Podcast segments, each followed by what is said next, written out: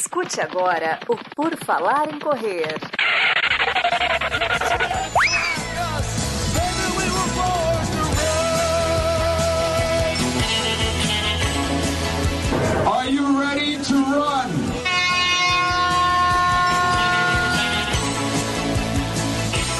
Estamos começando mais um episódio do podcast Por Falar em Correr, aqui novamente no seu feed, tocando logo de madrugada. Você pode nos ouvir toda segunda-feira e este é mais um episódio. Eu tenho aqui comigo para fazer o, o podcast entrevistar a nossa entrevistada, olha só, né? Entrevistar a entrevistada Maurício Geronasso. Tudo bom, Maurício? Bom dia, boa tarde, boa noite, ouvintes do Por Falar em Correr. Vamos lá, vou descobrir hoje se meus edemas, minhas discopatias, minhas protusões discais ainda me deixam correr. Vai ser o Por Falar em Maurício hoje, então. Vamos ver. E, e para nos ajudar, vamos conversar aqui, né? Entrevistar a, a, nossa convidada de hoje, a doutora Ana Paula Simões. Tudo bom, Ana? Seja bem-vinda. Tudo bem, meus amigos. Hoje eu fiquei amanhã ouvindo só os seus podcasts para saber se não tinha pegadinha, se era para fazer risada, se tinha entrada para ensaiar para vocês. Mas eu estou ótima, muito feliz em estar aqui. Obrigada pelo convite. Bom, já é um bom sinal que ela ouviu os episódios, Maurício não desistiu, né?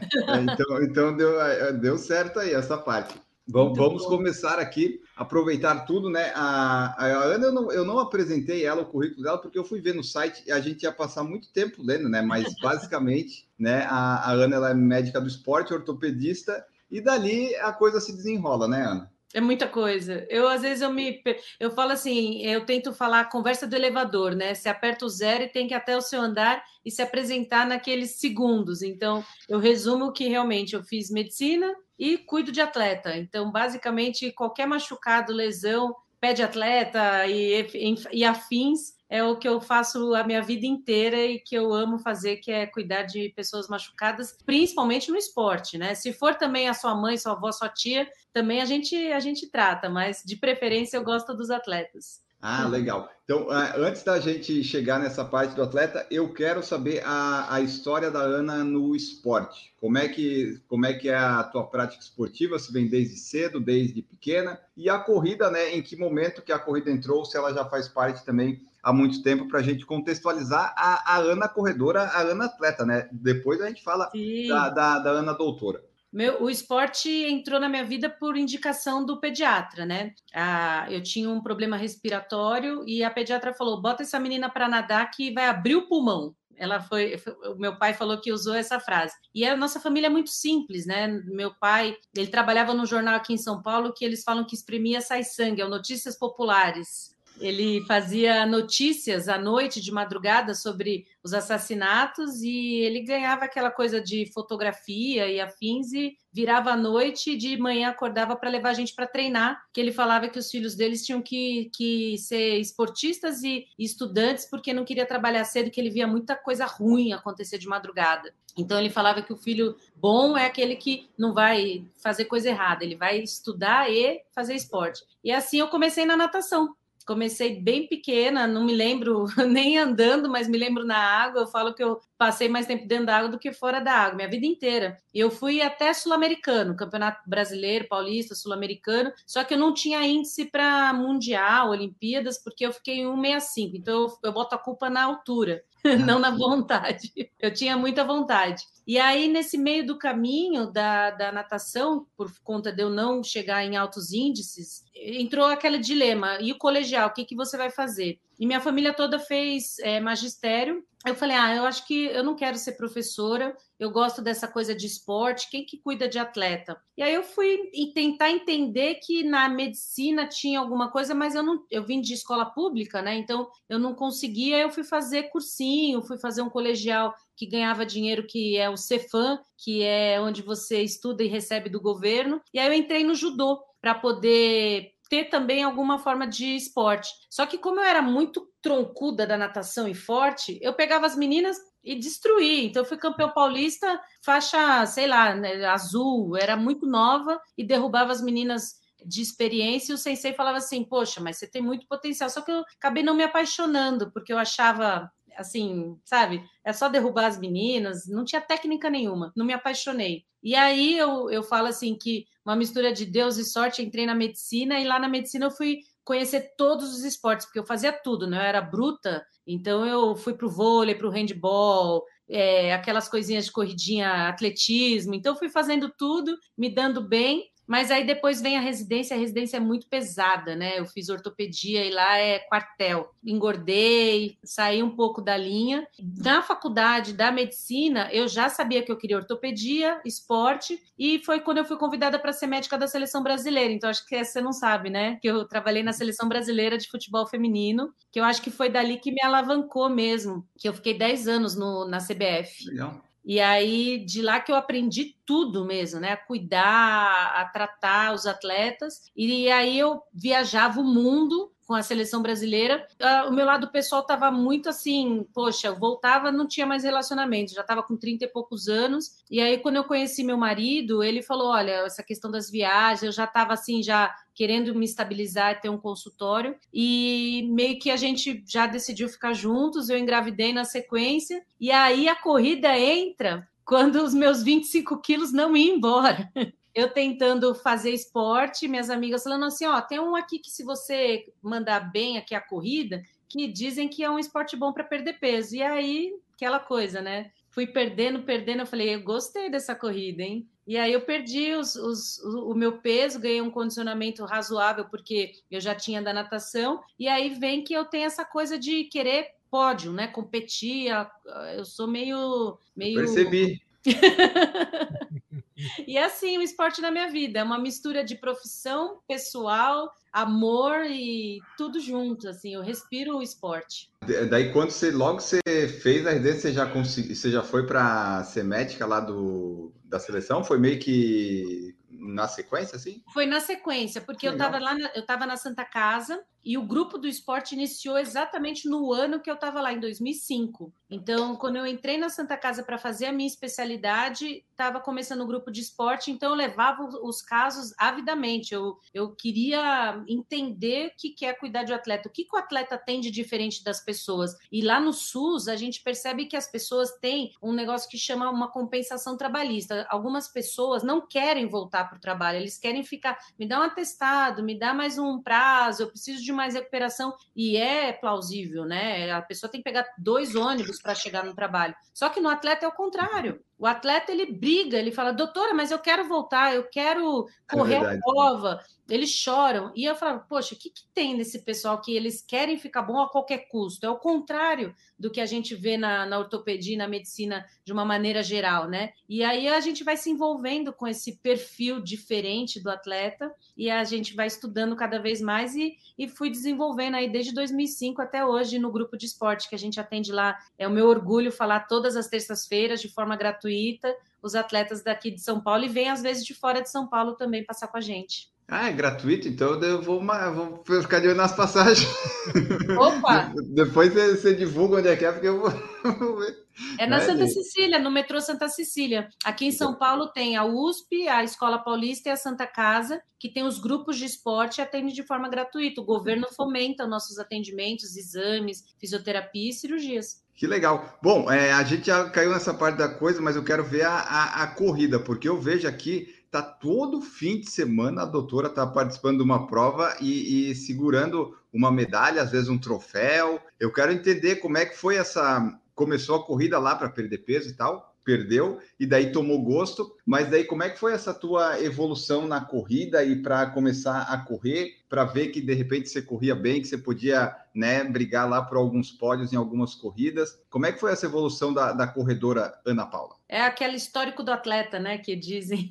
Você já é tinha bastante, da... né? É, eu competi muito na natação, então eu acho que o atleta competidor ele tem uma chave diferente do atleta recreativo. A minha melhor amiga que me colocou na corrida, é a madrinha dos meus filhos, ela não tá nem aí para que tempo ela fez para quanto ela vai fazer, se ela vai chegar ou não. Ela sai lá no fundão. Eu fico louca se eu não sair na frente, sabe assim? Eu quero chegar mais cedo para sair ali na faixa, para poder correr com a elite, sabe? Então é, é, um botão que a gente tem diferente, competitivo. Começa por aí, né? Eu, eu, eu, falo assim, que se eu, eu, e você começar a conversar, eu quero ganhar na conversa alguma coisa, sabe? Assim, eu sou extremamente competitiva em tudo, inclusive eu vejo na profissão também, porque onde eu tô, talvez é difícil você se manter professora, instrutora de uma faculdade, ter uma clínica, tá nessa coisa das cabeças, né? É uma coisa dentro de cada um. Então, é, é começa pela, pela, mente, né? A força de vontade. A segunda coisa, eu acho que é essa questão cardiorrespiratória que a corrida pede e que eu já vinha da natação. Então, é essa,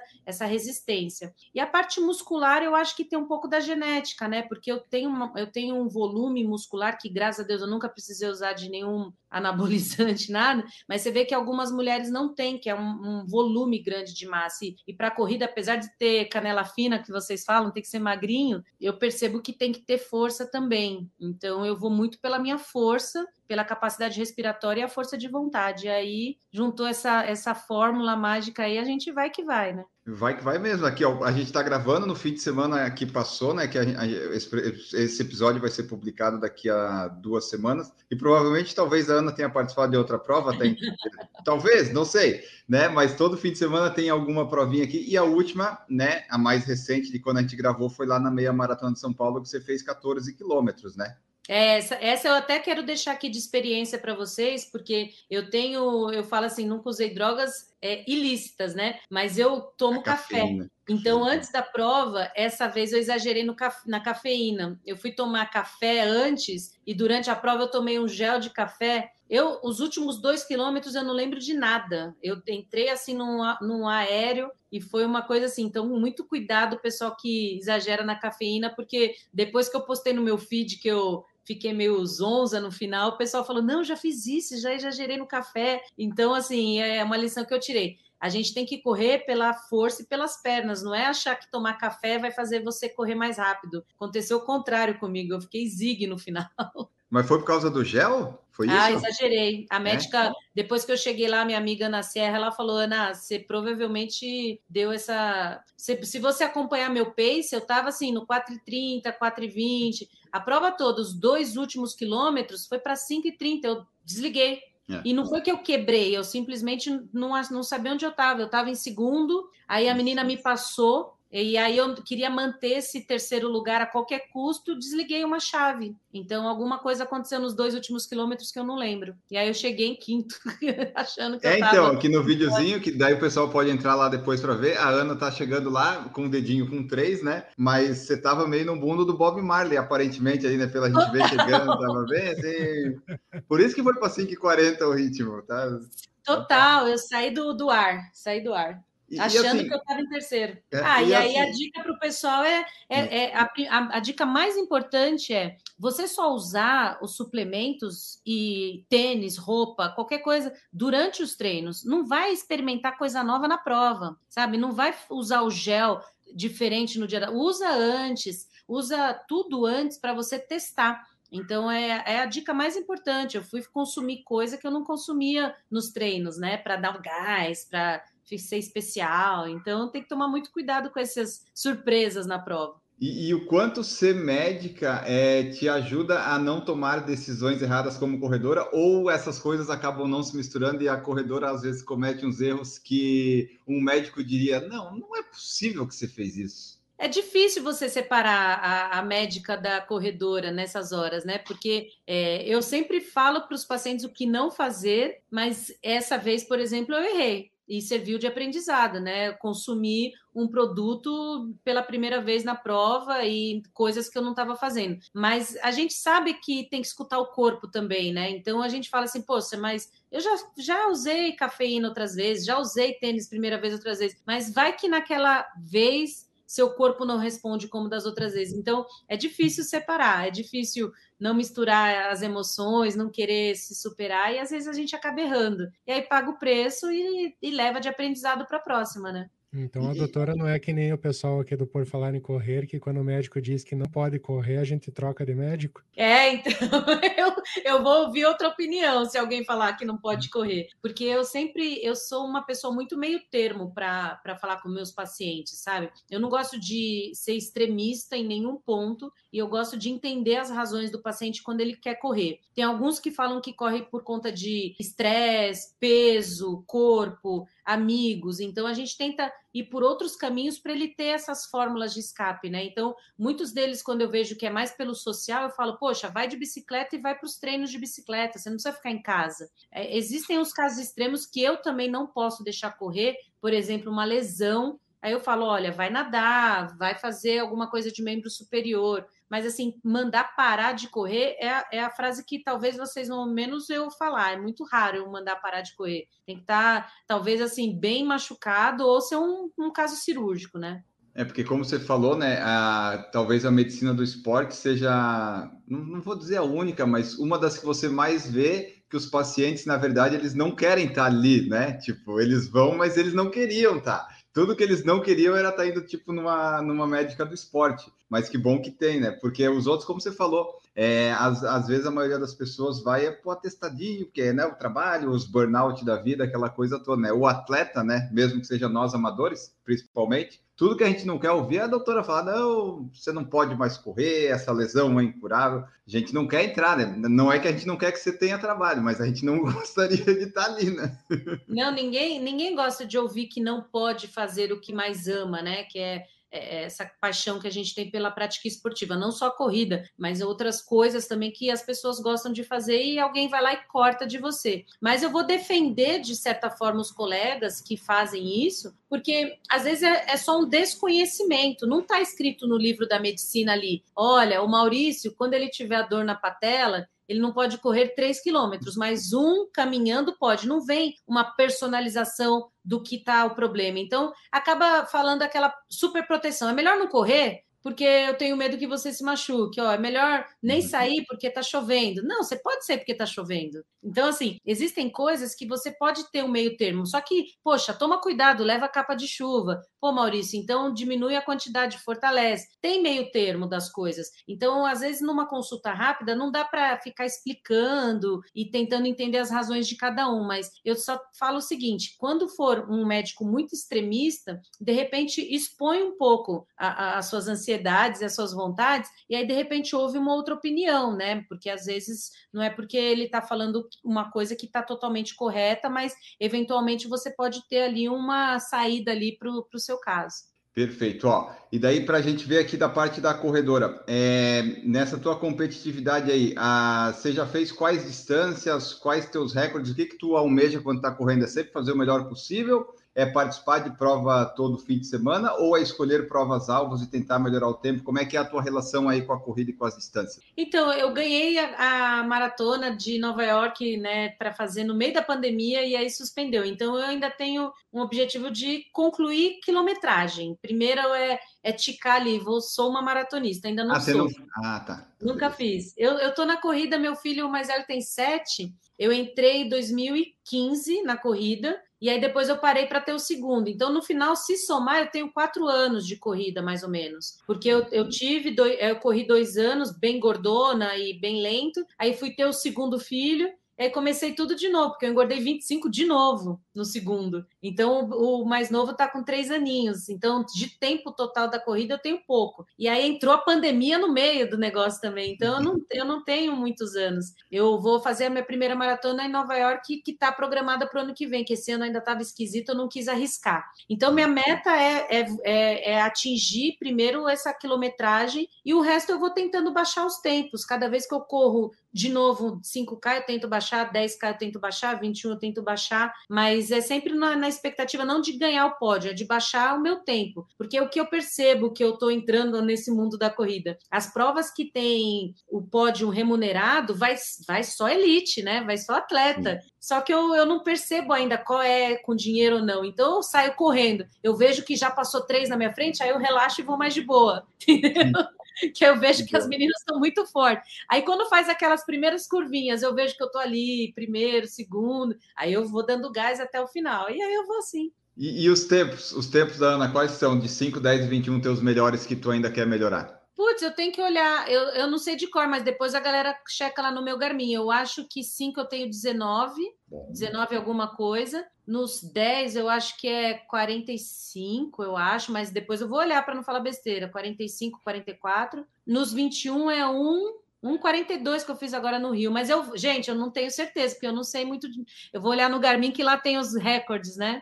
Não, mas, é, mas tá, tá bom, tá no caminho para quem não quem corre há pouco tempo, né? E tá melhorando as distâncias ainda. Dá, dá para melhorar bastante isso aí, né? Vai ser. Ah, mas eu tô com 43 e eu falo assim, eu quero agora pódio da idade, tá bom? Tenho é, as, as, os outros objetivos. Eu ainda legal. quero fazer triatlon, porque imagina, já nado, né? E corro razoável. Agora é montar na bicicleta e treinar. E aí eu quero ticar também um, um shortzinho para botar isso na, na, na, linha. A corrida ela, ela é muito prazerosa, mas eu percebo também que ela machuca. Eu sinto dores que eu nunca sentia na vida. Ah, aquelas dores que talvez você precisasse numa médica do esporte?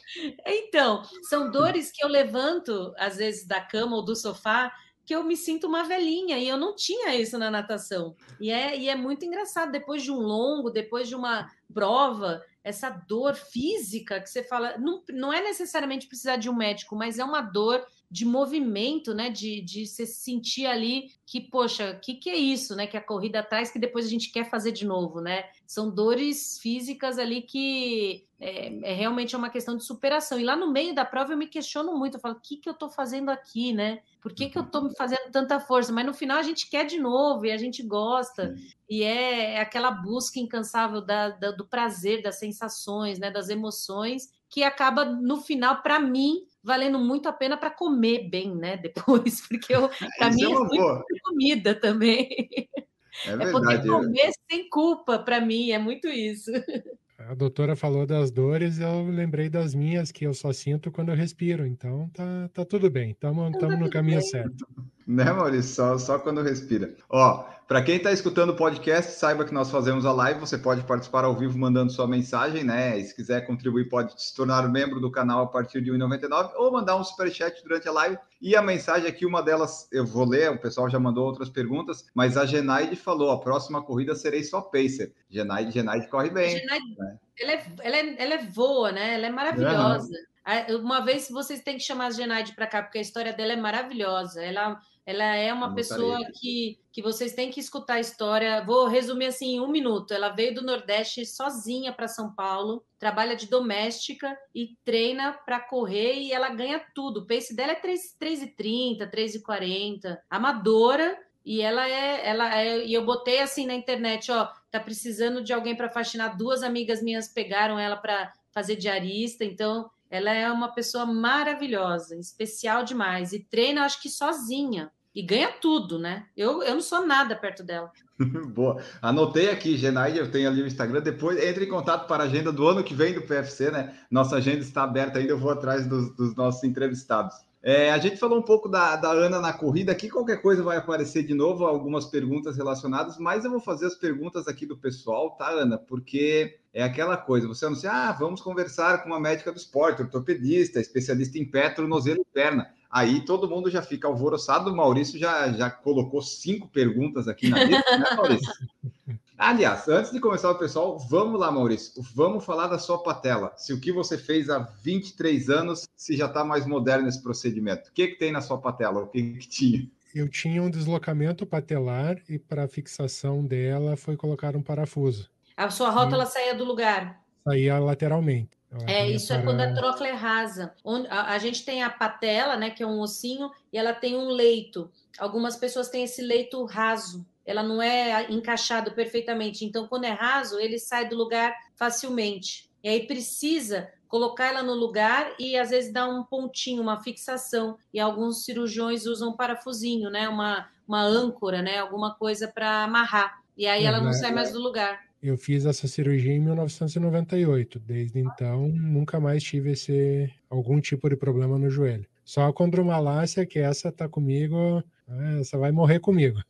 É, a condromalácia é, é uma das dos mitos, não mitos, né? Das lesões mais recorrentes no atleta, porque é um desgaste da cartilagem. Então, o cocuroco, aquela parte que cobre as duas articulações, a maioria das pessoas vão degenerando ao longo dos anos, igual a nossa visão. A cada ano vai perdendo um pouquinho da visão. Então, as nossas cartilagens também vão degenerando, principalmente nas articulações que a gente mais usa. Então, corredor, tornozelo, joelho, quadril. O Guga gastou a, a cartilagem do quadril. Então, essa degeneração, esse amolecimento chama condro cartilagem malácia, mole, amolecida, ou condropatia, doente, né? E essa condro amolecida ou doente ou degenerada, né, acaba doendo, crepitando, que a gente fala aquele joelho crocante, né, que fica creque creque, que nada mais é que o contato das duas superfícies irregulares. E aí muitas vezes quando acaba a cartilagem, fica osso com osso, é o que a gente conhece como artrose. Então, é, é um evento natural do ser humano, você degenerar as suas cartilagens. Então, se a sua já está degenerando, faz parte, meu amigo, do processo natural do envelhecimento. Todo mundo vai degenerar. A, a grande questão é como não, não evoluir esse envelhecimento, essa degeneração. Peso, que é um dos fatores número um dos, dos trabalhos, né, dos artigos científicos. Então, quanto mais pesado você está, mais força as suas articulações. A sobrecarga mecânica, que é o que a gente faz na corrida. Então, tudo que a gente faz de impacto prejudica as articulações a longo prazo, então tenta sempre correr em areia, grama, é, saibro, esteira, em superfícies que absorvem um pouco o impacto, e com tênis também, que tem um sistema bom de absorção de impacto, e investir no melhor absorvidor de impacto que é os nossos músculos, né? É, a gente quer investir em tênis, mas na verdade tem que ir lá treinar fortalecimento muscular, que esse é o maior investimento que você pode fazer, um trabalho de força. E aí a chave para teoricamente você não evoluir para condropatia, mas a gente sabe que tem o fator genético que acaba atrapalhando tudo isso. Então, infelizmente, esse a gente não pode lidar muito com a com essa evolução da medicina. A gente, infelizmente, recebe também uma carga genética para ter artrite, artrose, que aí não tem jeito. E com todas essas explicações, Enio, a doutora me deu a receita para eu consertar minha coluna, que foi justamente isso que o meu médico falou. Perda ah. de peso, investe num bom tênis, corre em local mais macio, faz um fortalecimento, tudo isso para poder escapar de uma cirurgia. Será que agora você perde peso, Maurício? Estamos na luta, né? Estamos na luta. O problema é perder peso agora no final de ano, né? É. Essa é a parte, é, é, a parte mais difícil, né? Que é aquela mesa que as tias fazem com os doces, né? E você não come o doce delas, elas falam, ai, você não pegou meu doce, toma. Tá tão magrinho, pega, pega mais um.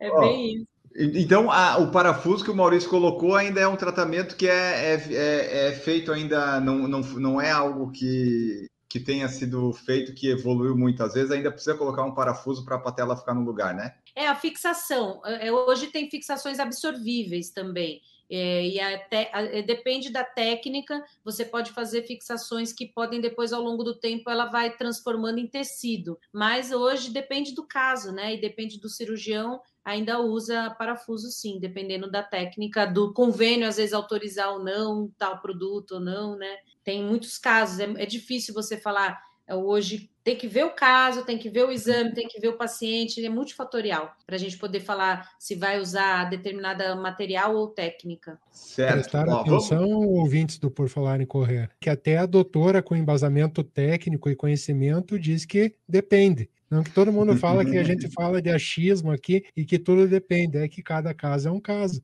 Então, para é, eles se acostumarem que até a doutora tenha esse tipo de embasamento. Perfeito. É, as pessoas me mandam muito direct perguntando: ai, dá uma olhada no, nesse raio-x, o que você faria? Eu falo: olha, você tem que eu vir aqui. Eu consulta.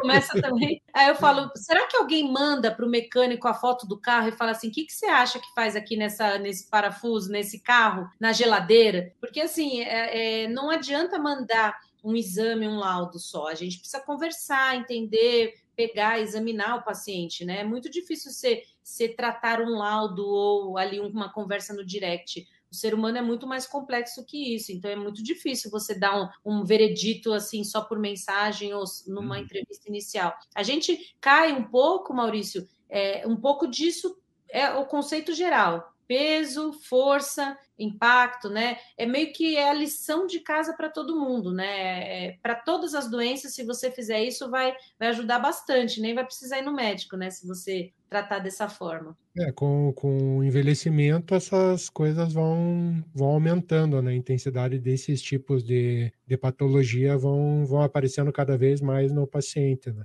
Exatamente, exatamente. Vai deteriorando as células, vai degenerando os nossos tecidos, a gente vai perdendo força muscular e, e, as mulheres têm uma influência muito grande dos hormônios também, isso é importante falar.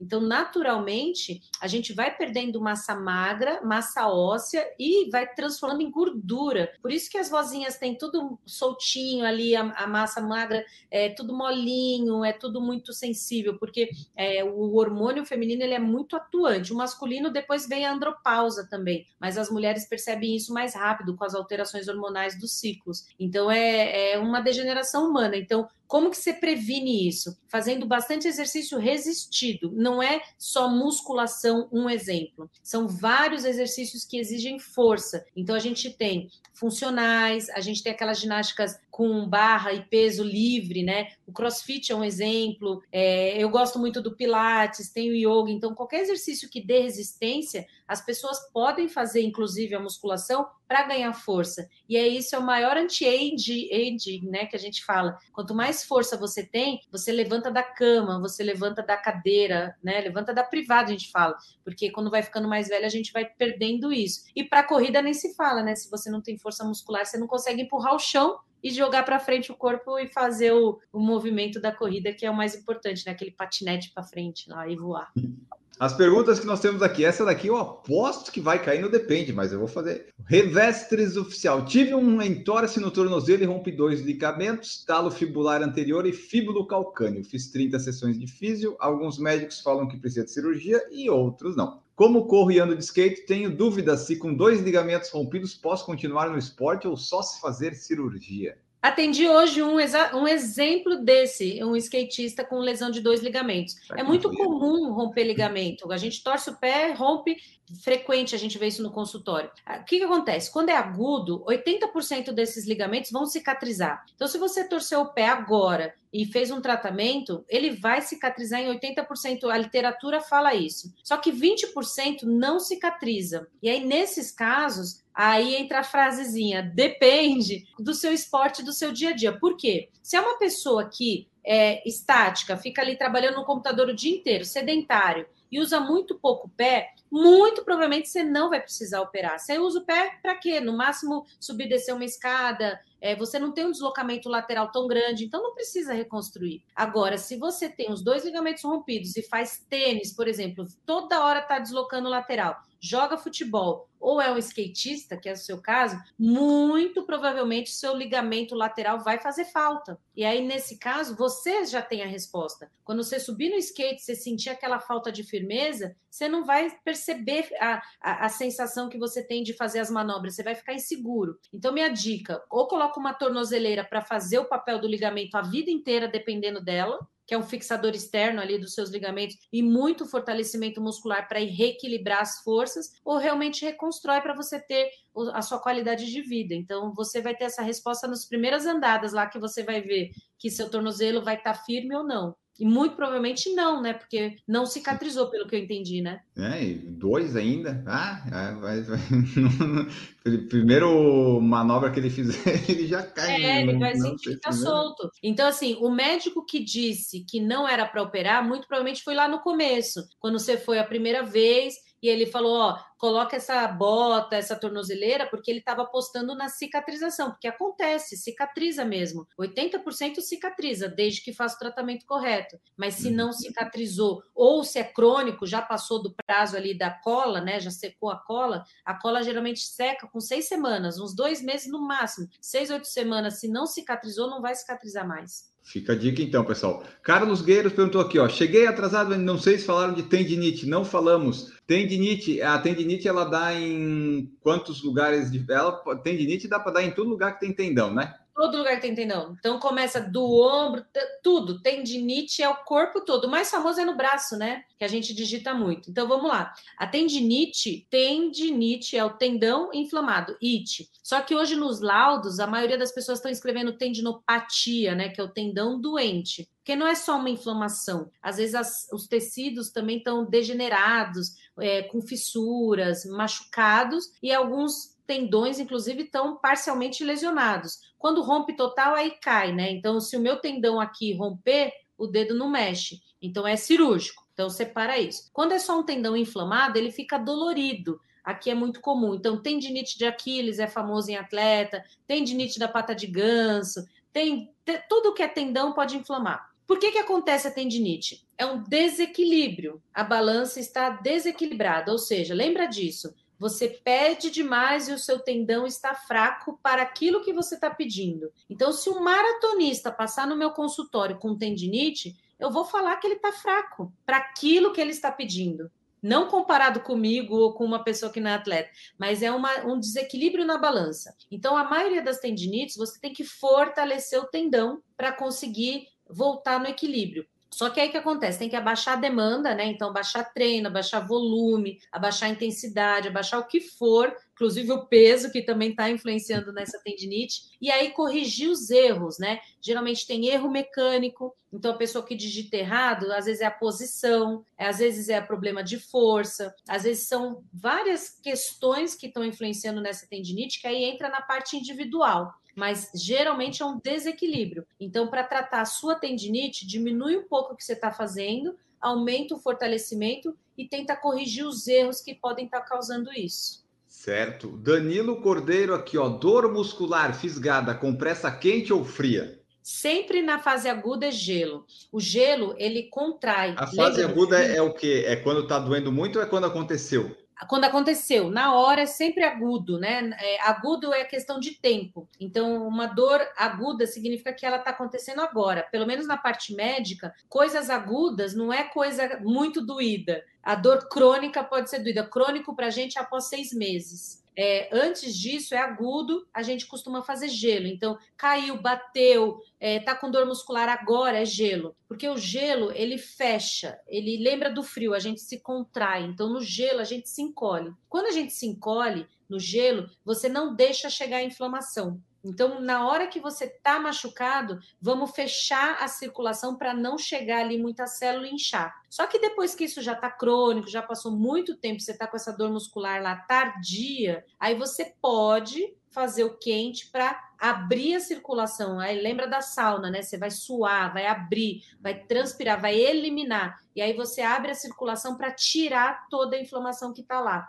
Então, a compressa quente é só para estados de que você quer eliminar ali uma contratura, alguma coisa que está cronicamente naquela região. Mas isso, doutora, são é, regras específicas para cada caso? Ou é sempre assim, é o gelo e depois a, o quente? Essa é, é, exemplo... é, a forma mais, mais prática de, de explicar para as pessoas. Só que a gente tem tudo na medicina, as exceções. Então, tem gente que determinada dor ela prefere pôr o gelo, porque além da vasoconstrição, ele tem um efeito anestésico. Você já viu que a pessoa põe gelo para furar a orelha, põe gelo uhum. para fazer botão? Ele também tem um efeito anestésico. Só que ele uhum. dura ali cinco minutos e depois volta tudo. Então tem gente que faz gelo também para tirar dores mesmo crônicas, mas a maioria das pessoas que tem dor crônica não gosta de gelo. E tem também um outro meio termo, que são pessoas que fazem contraste, três minutos de um, um minuto do outro, três minutos para poder abrir e fechar a circulação circulação e funcionar como um bombeamento. Mas é, aí começa a ficar muito complexo. É, eu usei esse questionamento muito por um motivo particular meu, do meu problema de coluna, onde as compressas de água quente resolvem muito mais do que gelo. Então, então porque você provavelmente já está na fase crônica das dores há muito é tempo. Bem crônica, né, Maurício? Sim, essa é bem crônica. E é, não é agudo, não é uma dor agora que está acontecendo ali, que você pegou um botijão de gás, ai, minha coluna está doendo, faz gelo a sua dor já é crônica. Então, a água quente é para relaxar a musculatura, é para soltar ali os tecidos e ajuda depois, se você passar uma pomada, que como está tudo vasodilatado, ela acaba absorvendo melhor ali um anti-inflamatório. Mas ela dura pouco tempo, é só enquanto a temperatura está alta, ela está dilatada. Depois, quando volta para a temperatura normal, fica tudo igual. Ainda bem que as fronteiras estão abrindo, porque meu estoque de Bengay aqui acabou nesses dois anos. e dura mais tempo, né? O calor. Ó, o Carlos Guedes perguntou também, é, entrando meio que nessa linha, se a sauna faz bem o efeito do quente e frio. Vai, vai nessa linha que, que você falou agora, né? Exatamente, a sauna vai fazer uma vasodilatação no corpo todo e ajuda a eliminar tudo que você tem retido, toxina, processo inflamatório. Até eles falam que dá para no suor você eliminar também, né, um monte de coisa. Inclusive eles falam que queima caloria, né? mulherada faz hidratação. A questão da sauna é muito boa para.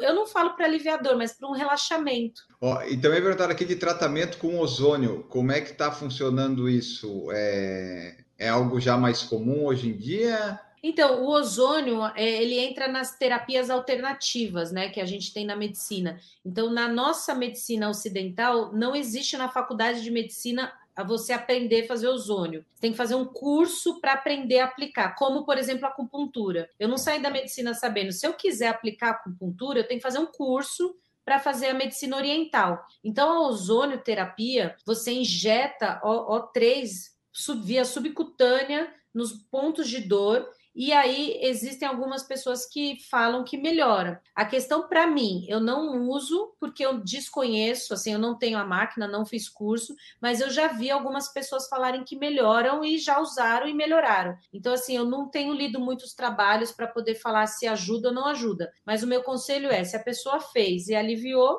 faça, né? Porque é um médico que aplica, então a pessoa que vai aplicar sabe o que está fazendo. Assim espera-se, né? Assim, assim espera-se. A única coisa que eu sou contra é entender por que, que tem gente que faz isso de forma retal. Então, eu não consigo entender. É, tem gente que faz ozônio via retal para tratar Covid e, e, afins e posta na internet que é válido. Eu não gosto não, esse, de. Esse paciente que acabou de falar aqui que, é, que é, não que ele, que ele gosta, mas ele falou que o que a doutora fala é mentira.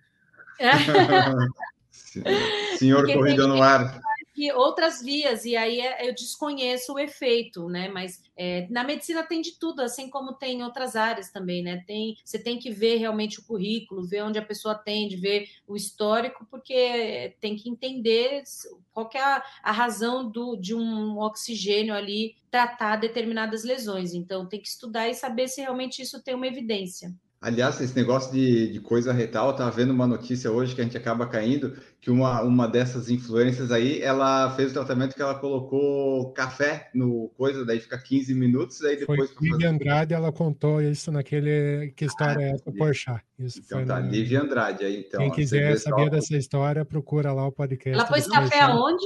É, lá mesmo. Para fazer coisa... Aí melhorou o quê? Ela tinha um problema de. Como é que é? Era para pele, não era? Rosácea. É, essas frescuras aí. Ah. Enfim, não, não é o nosso foco ela aqui. Deixa ela história, a história é, chega a ser é engraçada, né? Não tem como não ser engraçada. Como é que não vai ser engraçado se colocar café no seu rabo? É, não tem como.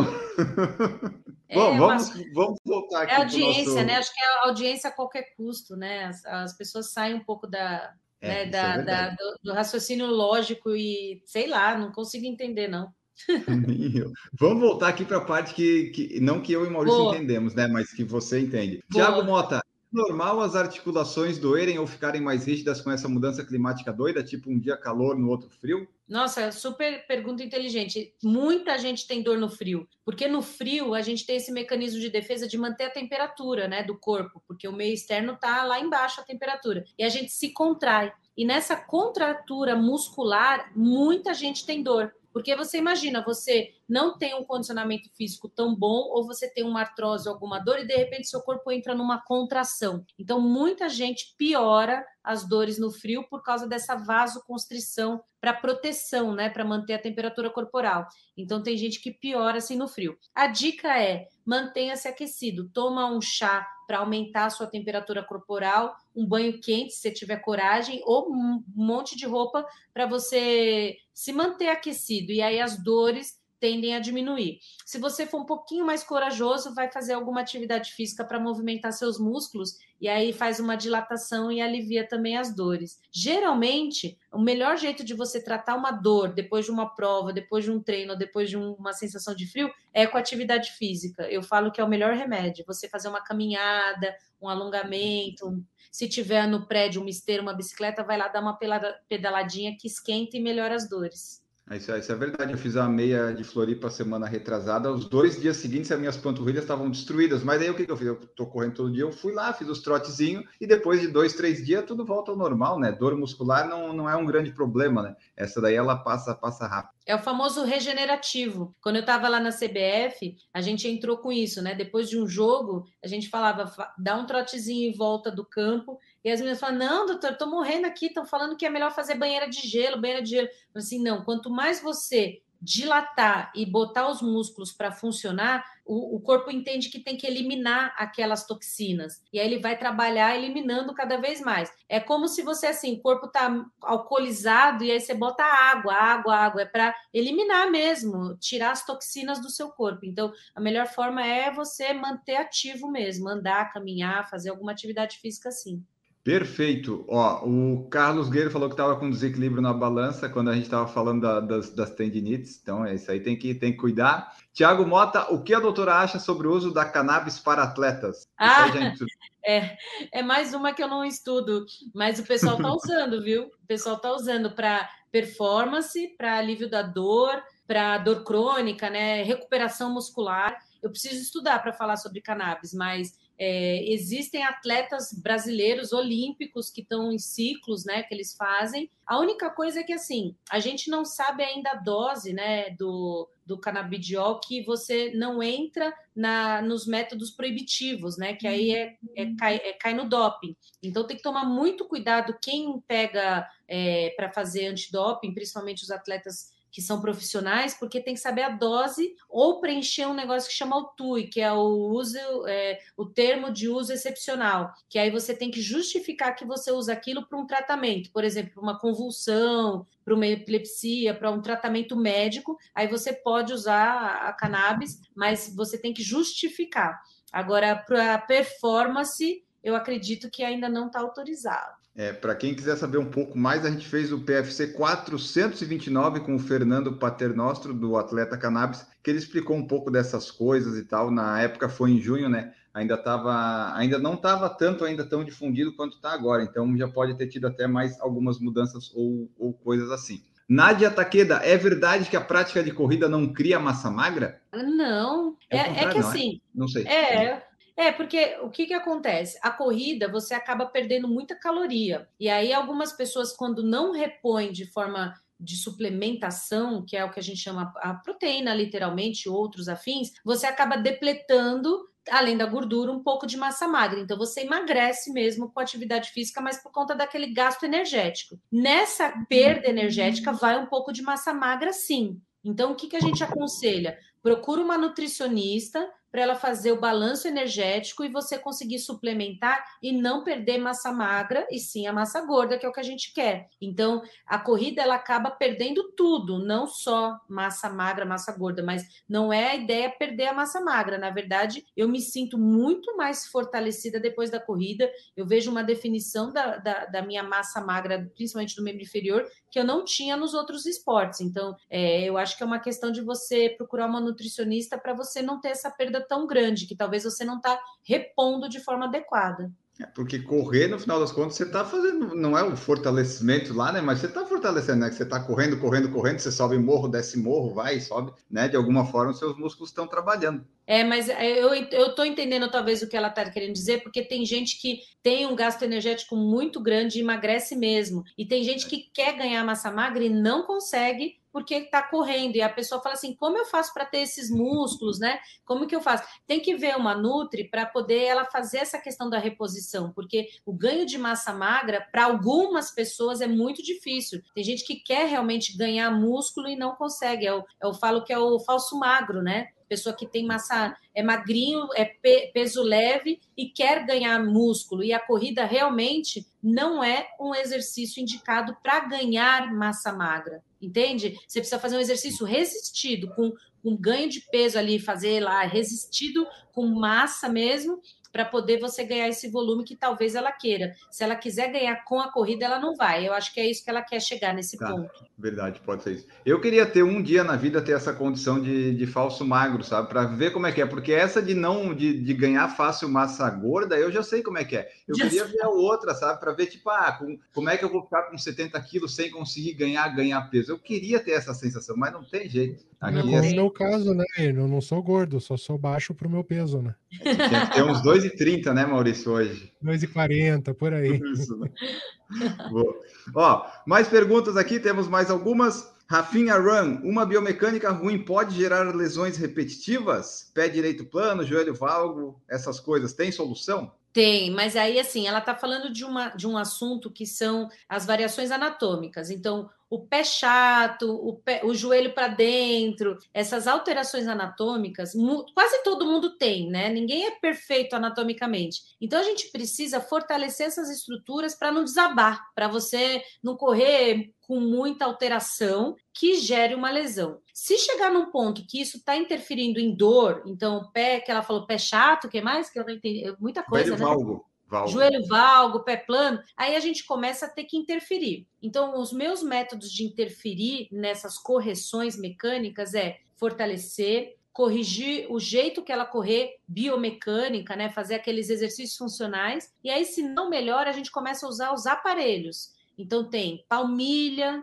para ajudar, existem órteses corretivas, principalmente do joelho valgo à noite que a gente que a gente usa principalmente em criança em fase de crescimento. E aí, nos casos que não melhoram, primeiro com fortalecimento e correção mecânica, segundo com órteses, aí começam as intervenções médicas, que vão desde aplicações de toxinas botulínicas ou afins, ou osteotomias, que são cirurgias corretivas, que aí realmente é, é o extremo, né? Você ir lá e fazer uma cirurgia corretiva para tirar ali a sobrecarga do joelho. É igual um carro. Primeiro você leva para fazer um balanceamento dos pneus. Aí depois você vai vendo trocar as peças e vendo uma coisa mais agressiva. Começa sempre por mais simples. Pelo menos o carro dá, dá para tentar trocar, né? Agora a perna não dá. Tipo, ah, pega a perna, me dá uma outra aqui. Não dá, né? Essa parte é, não, tem, não tem como trocar, infelizmente. É muito difícil trocar um membro, mas vale, vale dizer que hoje a gente já tem na corrida os adaptados que correm com pernas mecânicas, né? As pessoas que têm os substitutos, né, as próteses, os cadeirantes. Então, realmente as pessoas têm a substituição. Então, os amputados e as pessoas que perdem um membro dá para correr com prótese. E tem mais um avanço da medicina. Quando a sua dobradiça, né, as articulações realmente gastam em estágio final, a gente tem como protetizar isso. Você mantém o seu membro, mas a gente põe uma prótese de sintética nessas articulações. Os mais famosos são quadril, joelho, tornozelo, que dá para tudo colocar prótese e correr, inclusive. Ótimo. É, até nas minhas experiências, cachorros de três patas às vezes correm hum. mais que cachorros de quatro patas. É porque eles se adaptam, eles se adaptam. Eu já vi, já vi casos desses. Mais rápido que eu até ele corre. Não é, não é tão difícil. Ó, aí agora tem umas perguntas aqui que eu vou juntar nelas que eu acho que dá para.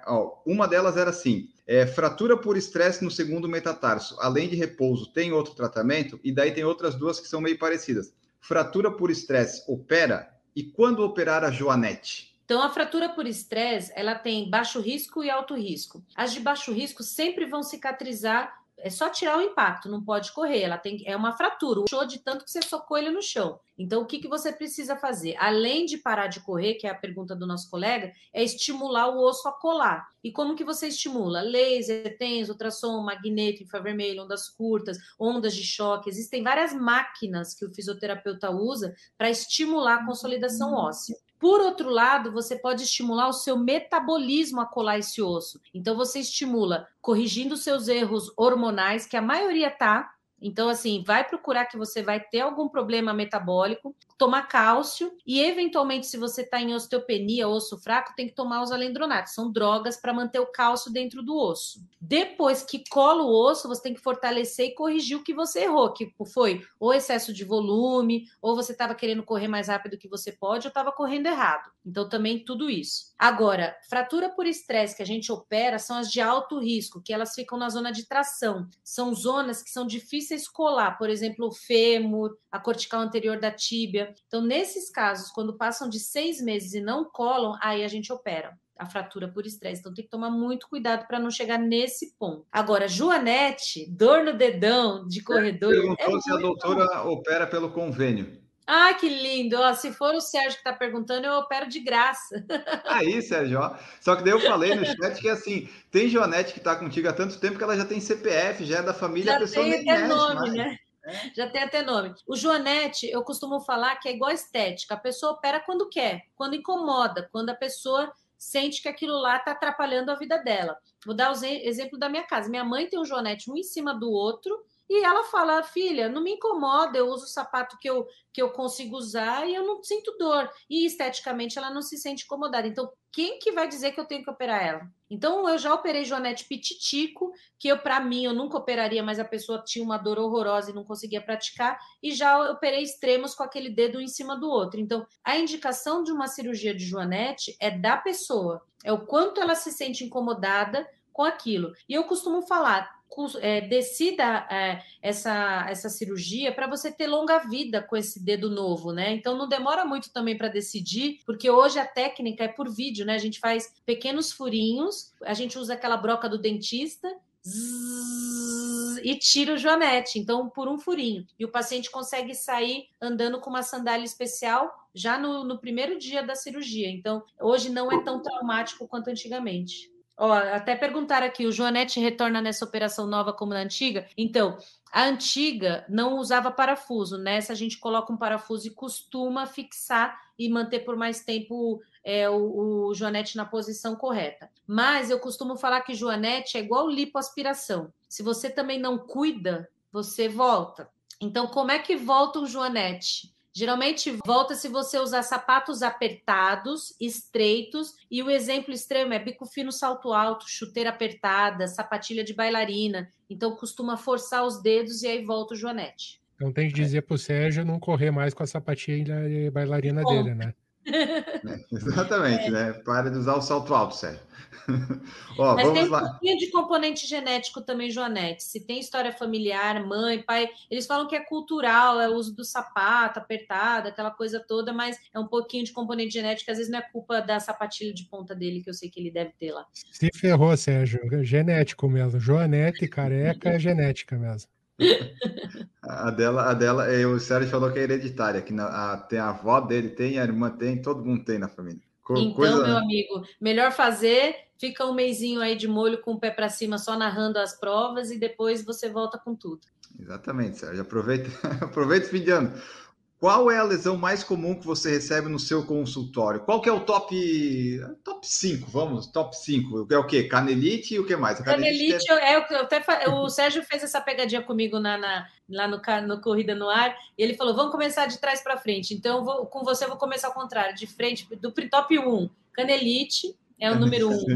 Canelite eu tive no começo, eu acho que todo mundo que passa pela corrida estreia eu tive há duas semanas, eu acho. Eu tô tendo várias vezes, mas daí são é. pequenas sensibilidades que daí eu dou uma ajeitada e, e continuo. É, geralmente é porque você está exagerando em alguma coisa sobrecarga.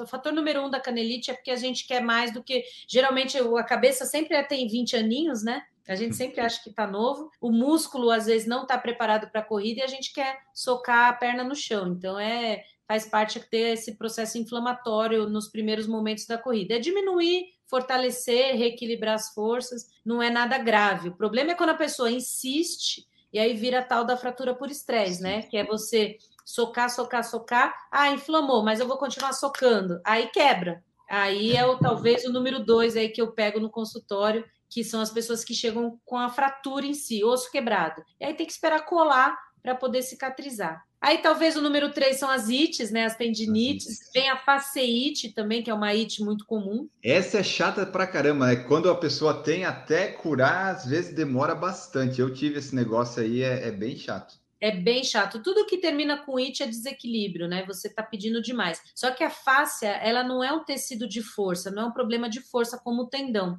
A fáscia é um tecido que ele é um problema de elasticidade. Então essa na lateral aqui, a fáscia lata, que dá aquele atrito iliotibial, e a fáscia do pé, que é a outra mais famosa, geralmente é um problema elástico, né? O nosso pé é curvo, o chão é reto E aí, quem que vai vencer, né? O pé vai ter que descer a cada corrida e alguns pés não têm essa flexibilidade. E aí a pessoa tem que ficar lá alongando, porque senão dá dor por conta dessa tração contínua que a corrida exige. Se a pessoa não consegue alongar, a gente põe uma palmilha para sustentar, aí o pé não tem que descer, ele fica ali acomodado na sustentação da palmilha. Mas dá para cortar também, em último caso, que é a cirurgia. É só quando nossa, nada, nada resolve, a gente vai lá e dá um piquezinho na face. É, eu é. até ia fazer um vídeo de como é que eu curei a minha facite plantar, mas ele ia durar 15 segundos, porque eu fiquei três meses sem correr por causa do dor no joelho. Quando eu voltei a correr, a facite tinha curado. Então não, é, não ia ajudar muito o pessoal, mas eu vou tentar dar um jeito de deixar ele maior que um minuto ainda quando eu for gravar. É, provavelmente ela saiu só o processo inflamatório e você não,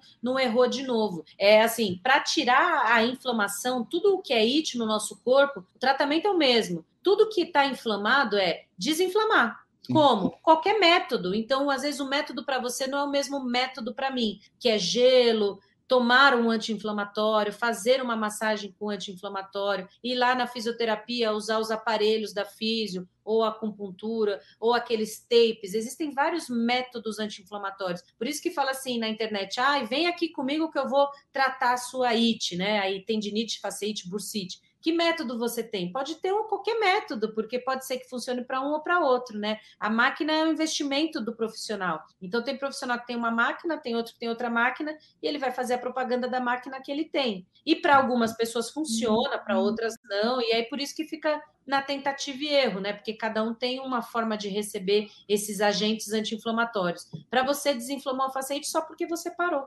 É, exatamente. O que um atleta precisa fazer para não se machucar? Não correr seria uma opção, né, doutora? Mas pensando que a pessoa corra, é, fortalecer e é, tem muita não tem muita receita de bolo além de fortaleça e vá com calma, né? É, seguir lá os kenianos e, e ver o que eles fazem, né? Porque uhum. você vê, eles, a alimentação deles é super correta. Eu, eu, percebo que não tem industrializado, porque eles vivem numa pobreza, né? Então, você imagina, a gente aqui no Ocidente, a gente come tudo industrializado, né? Então, tentar seguir uma linha mais natural, comer bem, né? Legumes, verduras e proteína de uma forma sempre mais natural possível. Então, evitar os farináceos, os enlatados, que de uma maneira geral é que faz você ficar mais pesado e, e mais difícil de, de a questão até da imunidade também, né? A outra coisa é fortalecer. Então, eu não gosto de correr todo dia, então é, é uma fórmula que eu falo para meus pacientes: tenta intercalar, correr um dia, fortalecer o outro, corre um dia, fortalece o outro, que é um jeito de você prevenir as lesões. E de uma maneira geral, fazer aqueles exercícios que ninguém, ninguém gosta no começo do treino, que são os funcionais, que aquilo faz o seu cérebro entender como é a forma correta de correr, né? Você corrigir de, correr de uma forma mecanicamente mais, mais adequada. É, esse. Só avisar o pessoal, o Maurício caiu a internet, vamos ver se ele volta. Se não voltar, vamos eu aqui a doutora, porque o que importa é a doutora, né? Eu e o Maurício somos, somos, somos dispensáveis aqui. A Nádia Taqueda, quem tem osteopenia pode praticar corrida? Deve, Nádia. Ah, o que, que é osteopenia? Osteopenia, ossos fracos. Sabe que exemplo eu dou? Lembra do soufflé de chocolate? Que ele Sim. tem aquelas porosidades, é assim o nosso osso. Quanto mais fechado, significa que o seu osso é mais denso, é mais o chocolate é o inteiro, né? Então significa que são ossos fortes. Quanto mais aerado, mais soufflé, osso pênico, ossos porosos, que vão ficando cada vez mais abertos as bolhas até ficar fácil de quebrar, que aí é o uhum. osteoporose, osso frágil. Então, o que, que acontece? Você consegue melhorar essa densidade mineral óssea com exercícios de impacto. E a gente costuma falar que quanto mais você correr e fazer atividade de impacto, principalmente com aquele sol bom, com a vitamina D, mais ossos fortes você vai ter. E aí ajuda com alimento também, é, alimento é, verde escuro, leite, queijo, iogurte, coisas que têm cálcio aí você vai voltar à mineralização. Se você não conseguir melhorar em seis meses, em um ano, que a gente faz a densitometria óssea, aí vale a pena entrar com suplemento de cálcio, porque não é bom viver com osteopenia nem osteoporose, senão você cai e se quebra muito fácil. Mas aí é, é eu estava pensando, se a pessoa tem essa já fragilidade, para daí ficar forte, você começa a bater mais, é isso? É, mas de forma controlada. Ah, tá. É caminhar mais, correr mais, porque assim,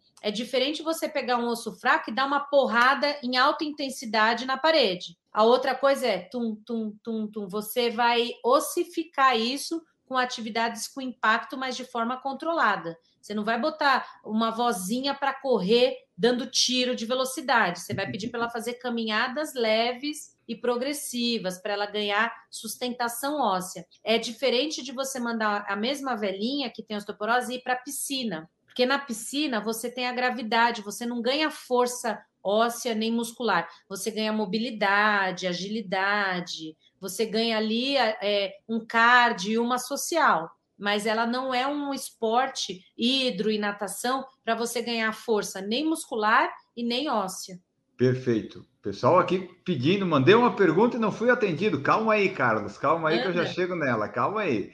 Vai chegando. Ó. Jefferson Gueleri, até que ponto o ácido lático vai se embora depois da atividade intensa? O que fica depois por dia são apenas as dores musculares? Olha, o ácido lático geralmente ele fica até umas 48 horas, mas tem algumas pessoas que não fazem o tal do regenerativo e ela fica com aquela dor muscular tardia, chama DONS. E hoje os trabalhos têm falado que a melhor forma de você retirar esse acúmulo é com massagem. É o nível 1 de evidência, está ganhando do gelo. Então, se você tiver alguém para poder fazer uma soltura, uma massagem, costuma aliviar essas dores musculares tardias. Então, o pessoal, depois da prova, tem visto que, que tem sempre um massagista para poder soltar essa dor muscular, que é o acúmulo do ácido lático também, que algumas pessoas fazem pós-prova. Você pode fazer isso no segundo, no terceiro dia, se você não quiser dar um trotezinho maroto depois também, ajuda. E esse negócio, pessoal, que, que gosta de entrar e sofrer nessas coisas de gelo, é melhor uma massagem, né?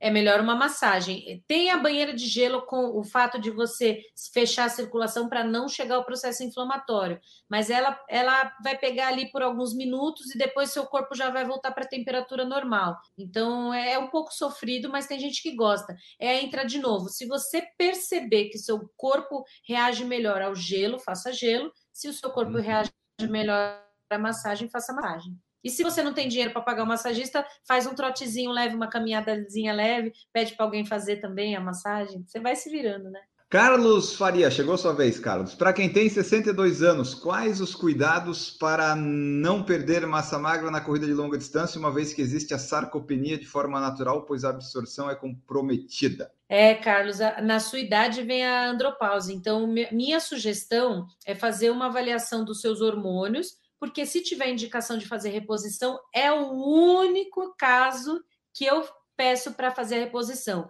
em casos de perdas hormonais. Então, você vê que hoje o pessoal usa testosterona e usa os hormônios masculinos, inclusive as mulheres de voz grossa, né? Você já viu que tem mulherada na corrida de rua assim, né? Já vi. Corredora amadora com voz grossa e todas bombadas, porque o que vale é, é, é ganhar, né? Então tem Não é isso. é batata doce e frango, doutor? Eu, não, poxa, não, não é? é normal, né, amigo? Não é normal. e, e existe isso, inclusive eu pego muito no consultório as meninas que usam sem saber que estão usando, que é o tal do chip da beleza, essas coisas que estão usando, é tudo bomba, meninas, não usem. Mas no caso do nosso amigo, se ele está entrando na andropausa, ou seja, a fabricação hormonal dele, natural, está em baixa, aí vale a pena fazer a reposição, porque existe uma queda e aí você tem como repor. Assim como as mulheres entram na menopausa, as mulheres repõem os hormônios femininos, só que tem mulher repondo masculino sem nem precisar, né? Sim. Então, no caso do nosso amigo, vale a pena ele buscar fazer uma reposição hormonal se ele estiver perdendo. Sim. Primeiro ponto é, é, é, tratar a parte metabólica. A segunda é ir numa boa nutricionista fazer a reposição nutricional. Porque ele, com essa perda na corrida, ele tem que repor imediatamente proteína, os aminoácidos. Então, para ele, vai ter uma fórmula bem especial. E aí, a minha recomendação mantém: um dia corre, o outro dia fortalece. Não pode uhum. pular esse dia de fortalecimento, porque, como ele está nessa fase de perda por conta da idade.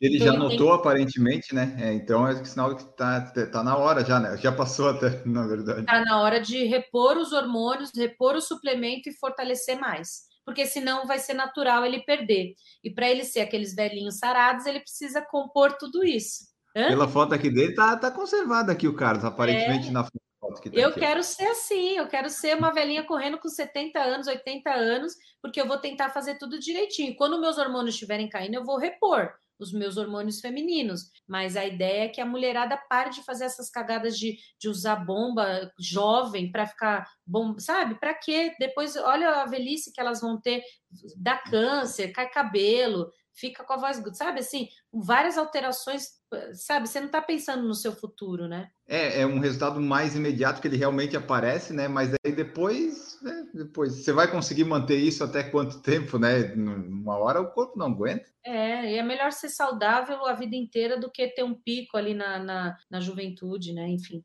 Ana Cláudia Abreu, tô com uma amiga com fratura no joelho, correu o final de semana passado assim, agora vai ter que ficar três meses sem correr. Pode ficar sem correr já com 50 anos, isso influencia na recuperação. Quanto mais velha a pessoa, é mais chance de demorar mais para se recuperar, né? Exatamente. Só que se ela quebrou, Ana, ela tem que ficar sem correr mesmo, porque quem, quem corre com fratura no joelho não pode. Agora, o que não pode é ficar parada na cama. Então, o que, que vai acontecer? Ela, eu primeiro não sei que, que tipo de fratura é, né? Mas na maioria das vezes dá para fazer outras atividades que não usem o joelho. Então, dá para fazer, por exemplo, abdominal, ela pode fazer uma hora de abdômen, pode pegar pezinho, fazer braço, membro superior, e dependendo da fratura, dá para fazer alguma coisa na piscina, alguma coisa na bicicleta, mas aí para poder falar o que dá para fazer de membro inferior, tem que ver o grau da fratura, mas correr realmente não pode, até colar. Pode desviar, né? E aí ter que operar.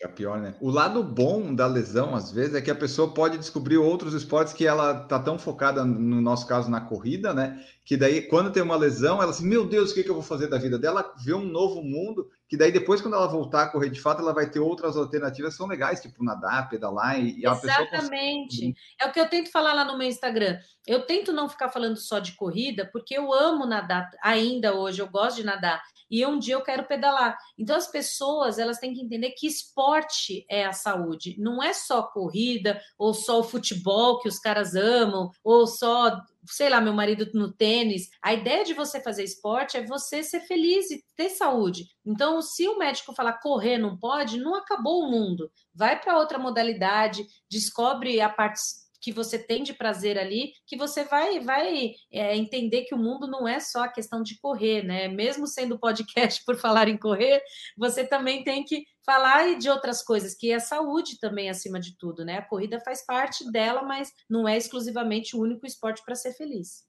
Exato, você pode colocar vários outros. Você pode ter o que você gosta mais, tipo, ah, eu gosto mais do chocolate branco, mas tem os outros chocolates também. Então dá, dá para tudo. Ah, vamos ver aqui o que mais que nós temos. Regi, pim, pim, pim. O Regi mandou assim, ó, sou fã da doutora e gostaria de saber dela. Peso 64 quilos. Será que se ganhar um pouco mais de massa magra me ajuda a correr melhor? Ah, essa até eu sei a resposta, Regi. ó, 64 quilos de ouro é a mesma coisa que 64 quilos de algodão? É, boa pergunta, né? Porque é? esses 64 quilos deles são o quê, né? Tem que ver um negócio que chama bioimpedância, que é saber a composição do seu corpo. Esses 64 quilos, quanto de massa magra tem aí? Então, eles têm, eu não lembro direito, mas é, eles falam assim que até 20% de gordura é razoável, mas o ideal é ter abaixo disso. É, tem o, o pessoal da, da nutrição ou nutrólogo que eles vão fazer a sua composição corporal e o ideal é quanto menos gordura você tiver, mais massa magra, independente do peso, é o ideal você ter essa questão, um volume de massa magra maior. Agora, se você conseguir abaixar tudo um pouco menos ali, para você correr mais leve, um quilo, dois quilos mais leve, sempre é bom, porque para você não carregar tanto tanto saco de arroz junto, né? Eu fico na minha briga eterna. Eu queria ter 64 quilos, eu tô com 68, mas é aquela coisa. Eu amo beber, eu amo comer chocolate. Uhum. E aí quem vai quem que vai ganhar essa briga, entendeu? Talvez uma lesão, mas a ideia de você correr mais leve é sempre muito boa, mas esses seus 64 quilos, dependendo da sua altura, às vezes está adequado. Então você só tem que rever as suas massas. O que já me aconteceu foi que eu estava lá com uns 85, 86 quilos, eu fui para 79. Nesses 7 quilos, eu sempre falava: ah, pode ter perdido um pouco de massa magra? Pode, mas eu estou carregando 7 quilos a menos, azar da minha massa magra, sabe? Tipo, vamos, vamos aproveitar agora. Vamos aproveitar. Quem dera, é isso aí. Mas você tem que ver, então, esses 64 quilos, se é massa magra, de repente você tá, não precisa perder. Ó, e agora tem uma outra questão do Reg que é assim, ó, tive uma pequena contratura na maratona de Florianópolis, estou sem dor agora. Tenho uma maratona em Sorocaba. Será que corro o risco da posterior dar um problema maior? Se ah, correr, corre. É, Não? ele corre muito, nossa, ele corre muito, muito. É tipo pace 3,30 para baixo. Ele estava ah. na maratona do Rio lá, encontrei com ele. É assim, contratura não é grave, é só um músculo que contraiu muito. Então pode correr, vai lá, fortalece e vai ser feliz. A questão é que se está acontecendo essa contratura frequentemente, alguma coisa está fazendo de errado. Ou é força, ou é mecânica, ou você está de alguma forma colocando muito volume no seu corpo, você não está tendo intervalo de descanso. Então, cuidado para essa contratura não virar uma lesão, que é a ruptura, né? Partir as fibras musculares. Então, correr com contratura não vejo problema. Só depende do seu limiar de dor e a sua memória ficar falando lá, ah, é minha contratura, não vou uhum. fazer, não vou fazer. Vai de boa, né? Ah, e ele só complementou: ó, sou um magrelo de 64 quilos, tem 6 quilos de gordura. Ah, vai tomar banho então. Vai, porque ele tá, tá fazendo tá bem demais.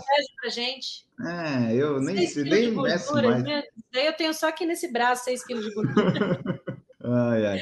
Ana, a Ana Cláudia perguntou se a live vai ficar gravada. Sim, Ana, vai ficar aí para todo sempre, vai sair no podcast depois. Suplementar precocemente é um bom caminho para a prevenção ou o ideal é só suplementar quando você vê de fato que está faltando? Eu acho que você tem que suplementar de acordo com seus treinos porque na maioria das vezes a gente não tem energia suficiente para depois de uma hora. Então, o que, que é, é, a gente vê na, na medicina? Em, geralmente, meia hora você já tem que hidratar, depende da temperatura e várias coisas. Depois de uns 40 minutos, você já tem que repor algum eletrólito, que geralmente são aqueles. Eu vou falar uma marca aqui, mas não porque eu ganho nada, Gatorade, eletrólitos, né? Repositores. Se quiser nos patrocinar, pelo menos o PFC, não. nós estamos aí à disposição. e depois de uma hora, você já tem que repor, porque você não tem no seu sangue glicose suficiente. Então, vê os géis. Aí, gel, não vou falar marca, mas cada um tem o seu mas é porque eu falei a outra porque a maioria conhece. Ele é repositor eletrolítico, não sabe nem o que é. Mas o gel é geralmente porque a gente está lá correndo depois de uma hora, o que, que você vai comer para te dar energia? Se você não consumir, você vai tirar de fonte boa, que é músculo e outras coisas que aí você começa a passar mal e lesionar. Então você tem que repor suplementos, sim, preventivamente para você não se machucar. E no meio de, uma, de um treino, depois de uma hora, já tem que fazer isso. Porque você não tem fonte, a não ser que você pare seu treino para comer. Aí vem banana, aí vem qualquer outra coisa, mas você tem que repor dentro de uma hora. Então, esses suplementos que a gente usa é para ser de forma rápida e prática. Então, é igual ir lá viajar na NASA. Não dá para levar muita comida, então eles levam em forma de pó e comprimido. Então, suplemento nada mais é que um alimento em forma de pó comprimido, porque não dá para levar muita banana numa prova. Não dá para você levar tanta comida em tantos treinos. Então você suplementa, que é uma alimentação, uma fonte energética no meio de uma prova, de um treino. Então, acaba meu treino, eu tô lá com minha proteína e tô, porque não dá para comer quatro frangos, quatro, né, que é o que você precisa repor.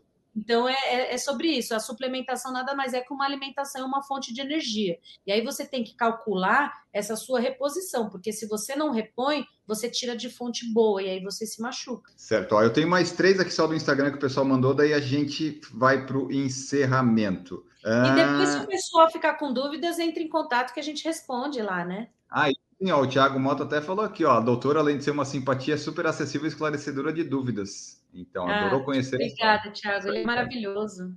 Thiago então, é um então, querido. E a Ana está lá sempre respondendo, sempre ativa, acompanhando. Às vezes tem uma cirurgia para fazer, né, Ana? Tem que fica um tempão Eu lá. Eu parei de botar sangue no meu Instagram, estava perdendo seguidor.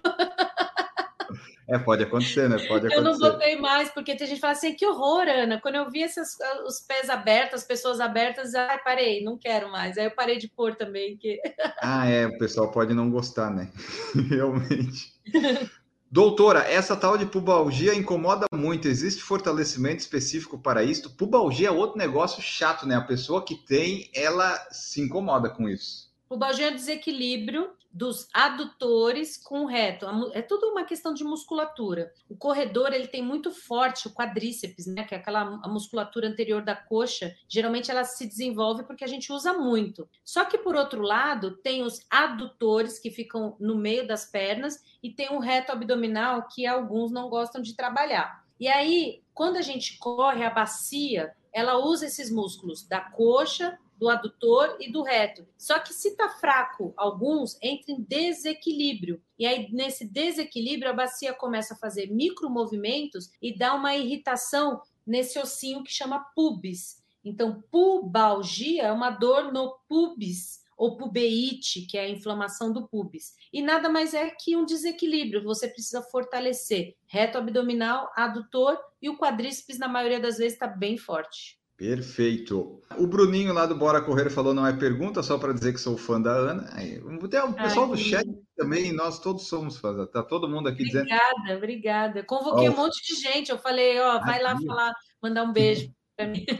Ó, o Red falando, bate-papo maravilhoso, obrigado, não conheci o PFC, já sou fã também. É, dá, dá uns vídeos mais para você ver, Red, para ver se vai virar fã do PFC. Da doutora, tudo bem. Do PFC, você dá uma, você dá uma olhadinha mais aí para ver se não vai se arrepender disso aí que você falou. Ácido hialurônico nas articulações. Como funciona? Tá. É o Bardal. Sabe quando você vai trocar o óleo do carro? É isso. Tá. E a gente está usando, a gente está usando há muitos anos, para falar a verdade, o ácido hialurônico que é a mesma coisa que a gente usa para preencher no rosto, a mulherada tem usado, que é preenchedor. A mulherada põe no boco assim, ó, é ácido hialurônico. É um preenchedor. Só que descobriram que além de preencher a parte estética, se você coloca nas articulações, não é o mesmo, hein, gente? Pelo amor de Deus, é outra, outro peso molecular. Mas só para vocês entenderem, é, é, um, é um gelzinho que a gente coloca nas articulações para evitar o atrito entre as peças. Então, da mesma forma que a gente vai no mecânico trocar o óleo do carro a cada ano, ou de acordo com a rodagem, a gente também, às vezes, não fabrica óleo suficiente nas articulações, que a gente corre muito. E às vezes esse óleo seca e aí começa a enferrujar as peças. Então, a gente coloca esse óleo nas articulações para manter essa articulação móvel, como se fosse um amortecedor de gel mesmo, né? E tem um efeito, além de hidráulico, de amortecedor,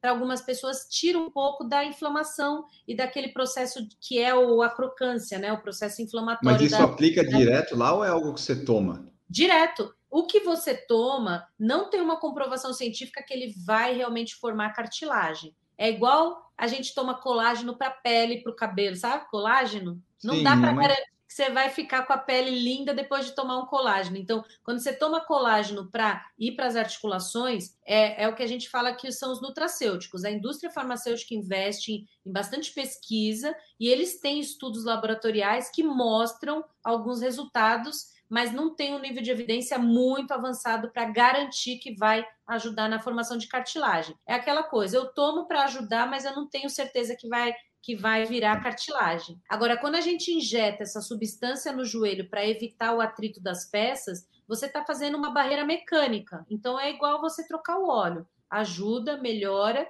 e isso faz com que você consiga, sem a dor, fazer o fortalecimento que, no final das contas, é a chave para você evitar artrose. Eu estou até pensando, tipo, se você bota direto no local, é, no local, é óbvio que vai ser mais eficaz, né? Porque se você toma um negócio até ele fazer todo o caminho do corpo para chegar na articulação, é, outra, é, é, uma viagem muito longa, né? É melhor ir direto, direto no ponto. E a gente pode pôr em todas as articulações. O pessoal da, da Odonto aplica na TM, é, tem gente que aplica é, nas, nas, articulações que faz da, de uso manual, as pessoas que trabalham com muito assim, esforço repetitivo. Então, qualquer articulação que precisa de óleo, dá para colocar lá o ácido hialurônico para ajudar a lubrificação.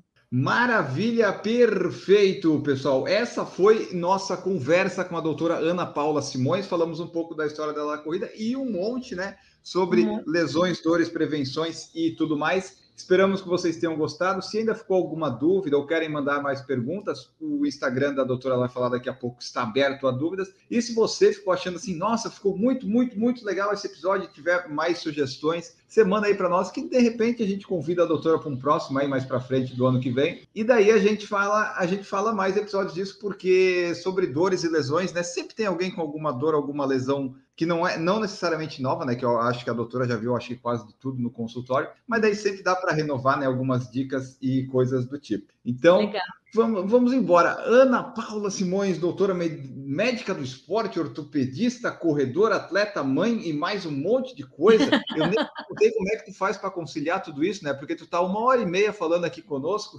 e eu só posso Rede agradecer.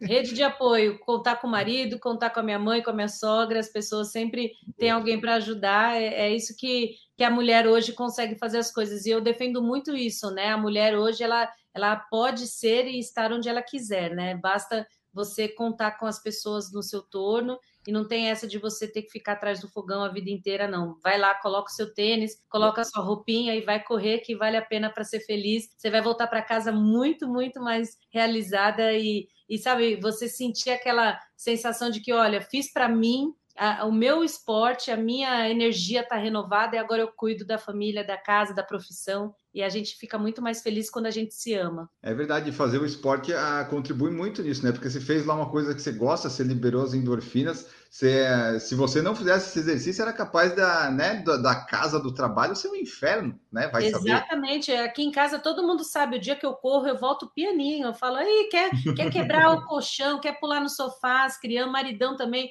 Eu falo assim, não, tô feliz, já tô, já fiz o meu, agora. E geralmente quando eu chego, eles ainda estão dormindo, então tá tudo bem. Maravilha.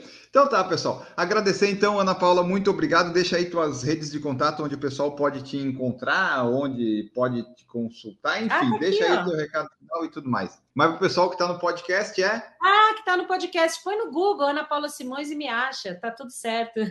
Obrigada, é você foi ótimo. Eu fico muito feliz só de estar aqui. Eu falo, quem quiser é só escrever Ana Paula Simões e me acha, tá fácil.